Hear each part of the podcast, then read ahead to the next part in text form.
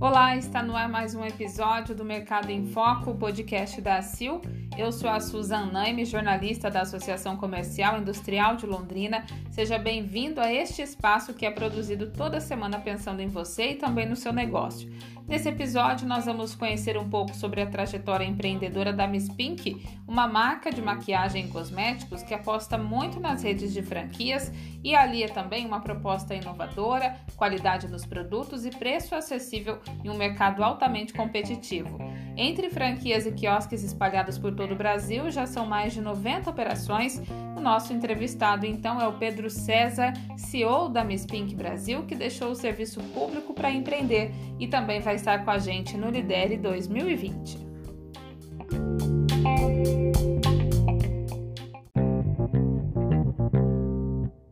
Bom, Pedro, primeiramente eu queria agradecer a sua participação junto com a gente, você que também vai estar presente no Lidere. E para a gente até já começar esse bate-papo, que eu tenho certeza que vai ser super bacana, é, você demonstra uma paixão né, em empreender, pelo empreendedorismo. Queria que você já começasse contando um pouquinho para a gente sobre essa sua trajetória, esse seu contato com o universo empreendedor. Bom, quero retribuir agradecendo vocês pelo convite, também admiração pelo Lidere e por esse evento maravilhoso que eu faço, fico lisonjeado de participar. E com certeza quero contribuir com a minha experiência e e vamos lá, espero que possa ajudar alguém uh, e as pessoas que estão nos ouvindo. Uh, bom, Suzana, eu comecei, na verdade, eu era servidor público, eu, eu, eu, sempre falo assim que não planejei a minha vida para ser um empreendedor, mas a partir do momento que aquela veia pulsa forte assim no empreendedorismo, eu estava dentro de um tribunal de justiça, né? Eu era concursado, então acho que talvez um dos funcionários mais jovens do Tribunal de Justiça, assumi com 18 anos de idade.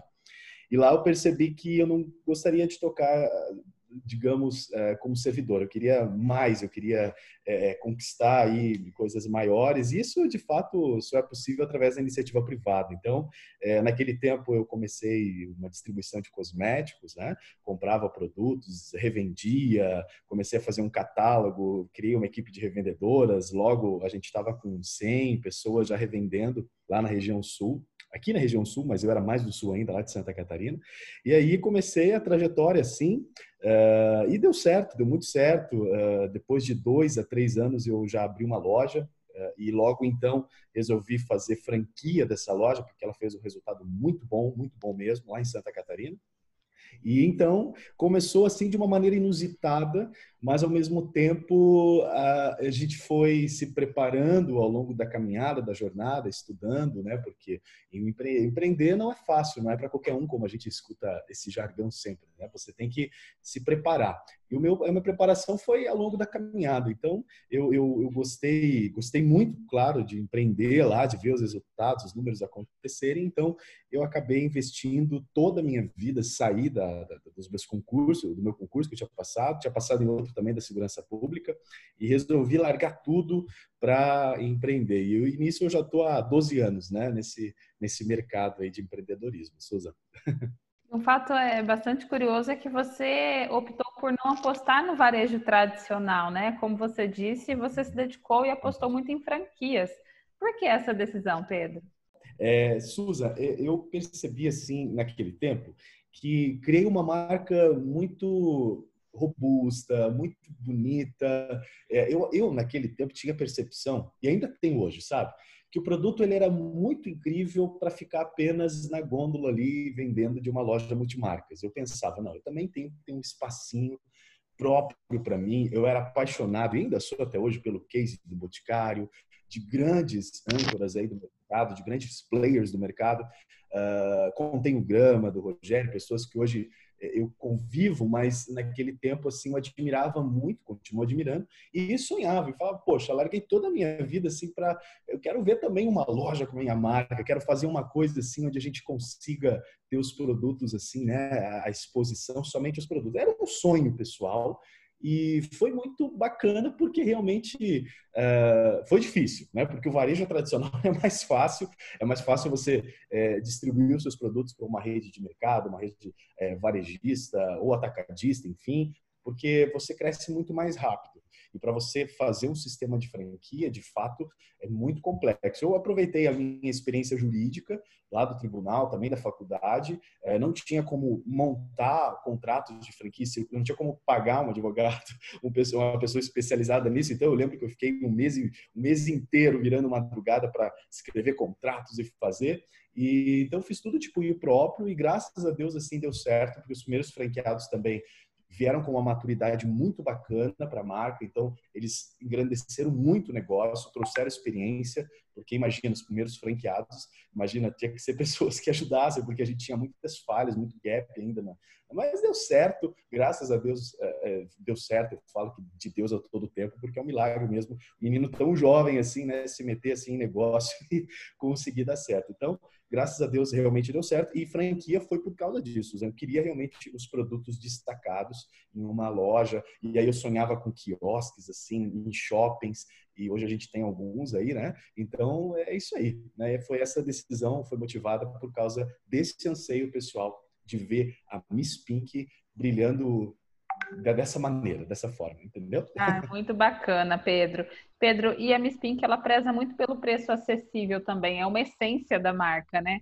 Mas como vocês trabalham essa estratégia? Estratégia é, do preço acessível versus custo operacional versus rentabilidade para o próprio negócio também, né? Esse é um dos desafios maiores que a gente tem, uh, porque é difícil você conseguir uh, invasar um produto com muita qualidade uh, e você manter uma precificação acessível. E também homogênea, né? Porque você está no setor de franquia, de franchising, você precisa ter homogeneidade de precificação. Ou seja, loja do shopping, loja da rua, loja do norte, loja do sul, todo mundo vende com o mesmo preço. E aí você está no Brasil, que não é um país, é um continente, então tem variações de frete, de logística, então é tudo muito complexo para você manter essa precificação essa precificação homogênea. O que eu posso te falar assim é que é um dos maiores desafios você conseguir estabilizar o seu preço, como eu costumo falar, um luxo acessível, né? Desde o primeiro dia da empresa a gente falou, gente, vai ser luxo acessível. Tipo Victoria's Secret, se você tá lá nos Estados Unidos, você vai ali no Florida Mall, você compra um produto super acessível, um dos melhores cosméticos do mundo, na minha opinião, uh, por 5 dólares e 50 centos você sai com um hidratante maravilhoso, perfeito, fantástico. E isso eu queria fazer aqui no Brasil também, um produto de grande qualidade com preço acessível. Olha, não tem como descrever tão breve, tão breve então eu vou assim, vou te dar um, uma visão superficial, que é um grande desafio. A gente faz isso com a excelência por causa dos meus parceiros, desde o pessoal que traz a matéria-prima, o pessoal que invasa, são muitos anos de parceria. Então a gente consegue aí é, comprar quantidades consideráveis, a gente consegue assim fazer uma grande uma grande estratégia para conseguir também combater uh, ou melhor concorrer, né, concorrer com os players que a gente tem no mercado aí, né, que são grandes players que te trazem bastante trabalho. Afinal de contas, você ter o preço mais acessível e a qualidade tal qual é realmente um desafio. Mas a gente vem conseguindo, graças a Deus, lançar sempre produtos uh, sempre com muita qualidade, sempre com muito diferencial. A gente lançou a caneta Gatinho, que foi uh, muito legal, acho que as mulheres que estão me ouvindo principalmente já devem conhecer, que é aquele que faz o delineado gatinho no cantinho do olho, que é uma inovação também, não só qualidade, mas também inovação. Então não é só uma caneta delineadora, mas também é uma caneta gatinho que às vezes a mulher, minha esposa, fica ali meia hora na frente do espelho tentando desenhar. Fui lá, criei o carimbo, desenhei o carimbo, a gente patenteou todo o produto e agora tem ali, você só precisa de um clique no cantinho, né, direito ou esquerdo do seu olho e você já sai o carimbo gatinho desenhado. Então é uma questão de qualidade, também estratégia é, para lançar as coisas antes, tentar se antecipar da concorrência, mas é isso aí, a gente é, eu tenho uma equipe, meus primeiros funcionários há quase 12 anos atrás estão comigo até hoje. Então, isso eu acho muito legal, uma família assim que trabalha unida e junto. E é assim que a gente consegue, Suza. Dentre outras coisas, né, que a gente vai conversar nessa palestra maravilhosa. Sim, com certeza. Interessante isso é que eu iria até te perguntar, Pedro, porque o, o universo do cosmético, né, da beleza, ele é muito grande, tem muitas marcas, né? Como que vocês pensam em estratégia, justamente na hora de lançar um produto novo, para não ser só mais um produto, né, para ter um diferencial? Você, a gente já sabe, né, o, o, o, valor, né, o preço, ele é um diferencial também, mas o que, que vocês estudam no mercado? Como é que vocês pensam em inovar nos produtos, já que é um segmento é, que é muito robusto, né? Susan, é, veja, Gente, eu, eu, lembro, a sua pergunta me faz responder com uma colocação. Meu pai, assim, quando eu comecei a empreender, ele falou: Olha, filho, no país do boticário, da natura, o que, que você vai fazer largando toda a sua carreira pública? Você, você não vai ser ninguém aqui. Você, ele falou de uma maneira muito eufêmica, muito educada, mas ele quis me desestimular, porque realmente é uma dificuldade você conseguir, mediante players tão maravilhosos e fortes, né? Uh, você conseguir se destacar. Susan, não é fácil assim. A gente está sempre de olho na tendência europeia, que lá a gente sempre vê as coisas saírem de lá, desde as partes das colorações, uh, pantones de marca, o que, que a gente vai fazer de novo. Enfim, a gente está sempre antenado nisso, como o pessoal do, do marketing costuma falar. Mas é, é, é um dia após o outro, sabe? A gente vai tentando assim criar, a gente vai tentando inovar, a gente vai tentando fazer composições assim diferenciadas, como a gente, eu lembro quando a gente lançou a Base Crush, que era uma novidade, nem o Boticário ainda não tinha lançado, a gente lançou com, com novidade, aí depois o pessoal vem e lançou também. Então a nossa equipe já tinha trabalhado na fórmula, já tinha desenvolvido o produto, lançamos antes de todas as marcas que você imaginasse, a gente já tinha desenvolvido depois foi um produto que em 2018 daí já ficou bem conhecido. Então, assim, é muito estudo, muita, muita preparação, muito olho aberto, entre aspas, né, para ver o que está acontecendo lá fora, uh, nas referências, que queira ou não, se sabe que vem de fora ainda, né? A tendência é editada para o pessoal que está fora. E aí, depois, tentar chegar aqui no Brasil e executar da melhor maneira possível. Mas é, é, é assim que a gente tem conseguido. Graças a Deus, a marca tem crescido bastante. Claro que tem muito chão para crescer e, mas a gente tem crescido bastante e isso tem ajudado bastante a gente também, porque a gente consegue cada vez se posicionar melhor, consegue é, ter mais quantidades de produtos sendo comercializados, então o invase fica cada vez mais acessível também, a gente consegue melhorar o preço. E é isso aí, né? Dentre outras, essa é uma das, uma das maneiras de a gente conseguir se posicionar à frente, ou tentar. Hum. Pedro, e todo não é só o seu segmento, todo segmento tem o seu obstáculo, né? Toda carreira tem os seus obstáculos. Quais foram os obstáculos do Pedro? É, o que, que você sentiu é, mais dificuldade aí no seu caminho é, empreendedor, que ficaram inclusive como lições? A Susan é um menino com 18 para 19 anos de idade, fez direito, estudava filosofia também. Não sabia nada de empreendedorismo. Era, foi uma digamos assim, uma tragédia, né? Tipo, uh, coisas básicas, né? De break-even meu negócio, de tentar fazer uma conta básica de, uh, de trabalhar bem assim com a empresa, tentar. Eu não sabia nada, entendeu? Então eu tinha na minha cabeça que eu adquiria um produto, revendia e essa era a conta que tinha que fechar, sabe? Tinha que pagar o custo uh, da compra e um lucro que eu imaginava na minha cabeça que era tal. Então, assim, isso foi muito difícil, sabe, Susan? Essa falta de conhecimento. Hoje eu até falo assim, queria que a minha filha tivesse eh, uma matéria de administração já lá na escola, sabe? Administração básica, porque vai que ela decide tocar um caminho desse para a vida e a gente não tem nenhuma preparação mínima. Graças a Deus a gente tem instituições como as de vocês que, que, a gente consegue assim fazer cursos, é, é, consegue se qualificar, porque o Brasil, de certa maneira, não prepara muito a gente para o empreendedorismo. Pelo menos no meu tempo, imagina, hoje eu não acho que é preparar muito, não. Eh, comparado a outros países. É muito, isso é, é, o que eu acho que foi mais difícil. Mas naquele meu tempo, pior ainda, o acesso ao conhecimento ainda era um pouquinho mais fraco, então eu errei muito por coisas que hoje eu não erraria, talvez eu conseguiria, tirando aquela maturidade comum que todo mundo vai alcançando ao longo do tempo, que eu chamo de savoir-faire, né, o saber fazer, que só vem com o tempo que só vem com a prática. Só que tem muito conhecimento que você realmente poderia ter aprendido anteriormente de fazer o seu negócio, de abrir o seu CNPJ, como o pessoal fala, e eu não tinha. Então essa foi as minhas principais dificuldades era não saber fazer o básico.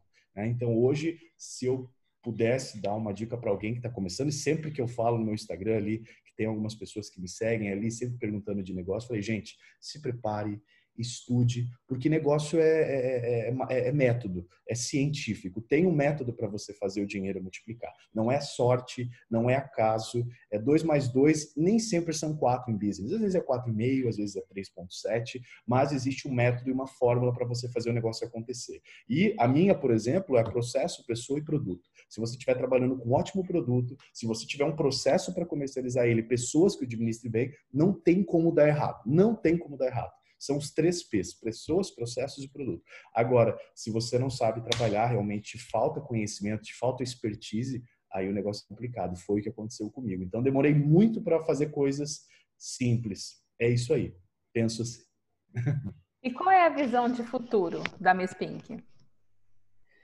Ah, eu quero internacionalizar a marca, né? Uh, eu quero internacionalizar. Hoje a gente tem uma unidade no Japão, atuante no Japão.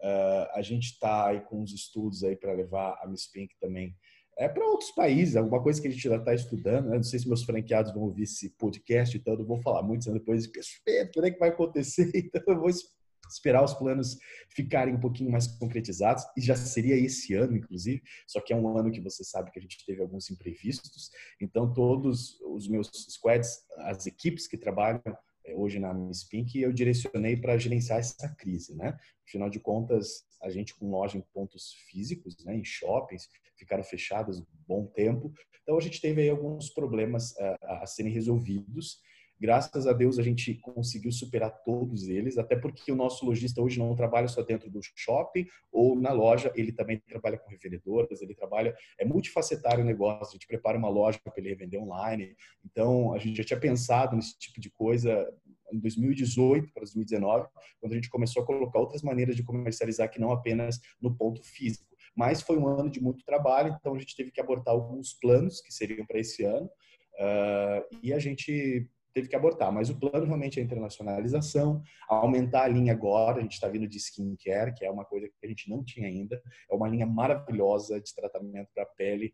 Então, uma linha skincare que já está pronta, já praticamente já está pronta, e a gente vai lançar aí. Desafio também, né? Lançar aí nessas, nesse, nesse saindo dessa crise aí muito difícil, matéria-prima, muito complicado para trabalhar. O setor de plásticos falhou muito, né? Tipo, uh, embalagens, a gente ficou na mão aí refém de, de importação e aí foi muito difícil a gente conseguir invasar esse, toda essa linha, mas a gente em breve vai ter se Deus quiser, uma internacionalização e para 2021 e muitas unidades novas abrindo no Brasil agora nesse novo momento que a gente está chegando. Estou otimista, sempre otimista. Eu sou assim, né? Sou poliânico, apesar dos problemas, eu estou sempre vendo o mundo feliz e é assim que a gente tem que ser, né? Senão não é fácil vencer aí essas guerras diárias, né?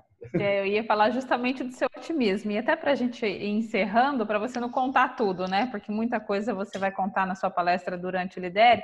Você já deu algumas dicas aí também, né, para quem quer empreender. Mas para a gente finalizar, Pedro, eu queria que você falasse um pouquinho e o mercado de franquias, as dicas que você dá para quem quer investir ali no mercado de franquias, como é que está esse mercado hoje? O que você pode falar para quem tem esse sonho também? Costumo falar, se você quer ter uma hamburgueria, e você não sabe muito sobre fazer hambúrguer, ou se você sabe fazer o produto, mas não sabe fazer o processo, procure um Burger King. Se você quer fazer uma loja de cosméticos, mas não entende muito de comercialização e qualidade, procure um boticário. Opa, no caso aqui é Miss Pink, né? Vou fazer a propaganda para mim.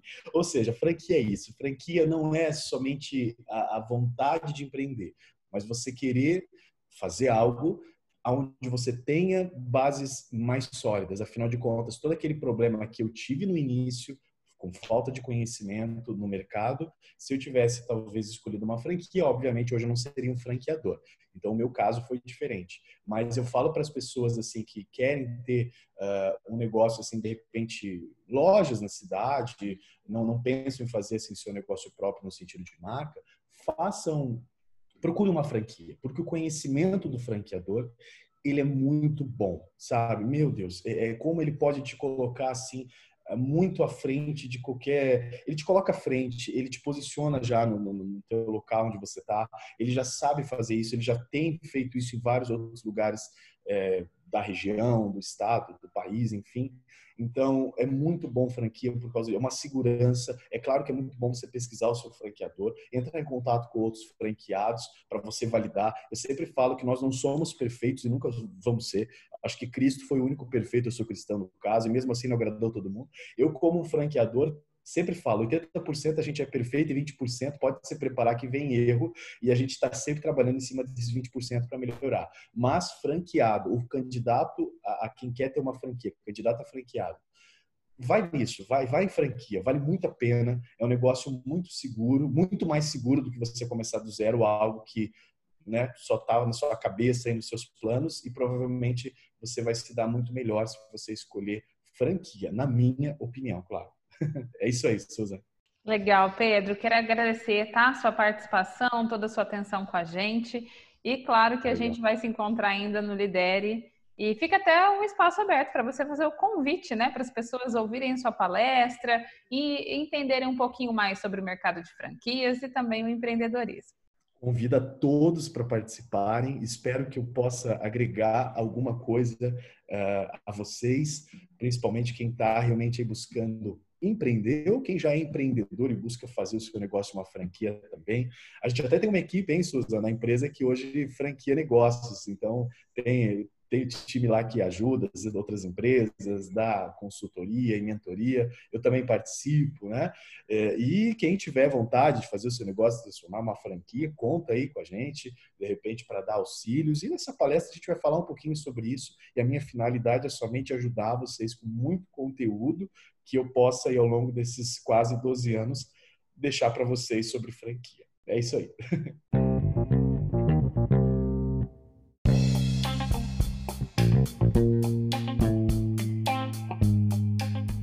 Terminou mais um episódio do Mercado em Foco, podcast da Sil. Lembrando que você pode nos acompanhar pelo site acil.com.br, nas redes sociais e em várias plataformas de mídia, entre elas o Spotify. E se você ainda não fez a sua inscrição para o Lidere 2020, aproveite. O maior encontro empresarial do Paraná acontece nos dias 20, 21 e 22 de outubro. É digital e gratuito. Então acesse lidereacil.com.br. E nós voltamos na próxima semana com mais entrevistas para você. Até mais!